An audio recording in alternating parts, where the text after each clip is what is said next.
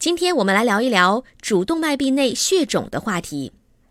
最近，阜外医院的两位医生发文阐述了主动脉壁内血肿的发病机制以及诊疗进展，要点包括：第一，主动脉壁内血肿的临床表现与主动脉夹层相似，但少见转移性或扩展性胸痛；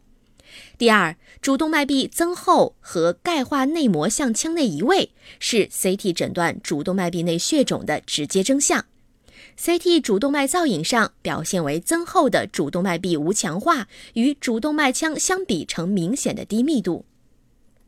第三，对主动脉壁内血肿的治疗策略仍有很多争议。早期有效的药物干预可减少外科手术的治疗。第四，累及升主动脉的为 A 型壁内血肿，约占百分之三十，大多数推荐行急诊手术治疗。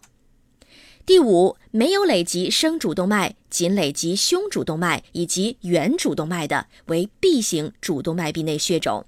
首选保守治疗，但应注意穿透性主动脉溃疡的存在。对于这些患者，主动脉腔内腹膜支架置入术可作为一种有效的微创治疗手段。本条音频来自《中国循环杂志》。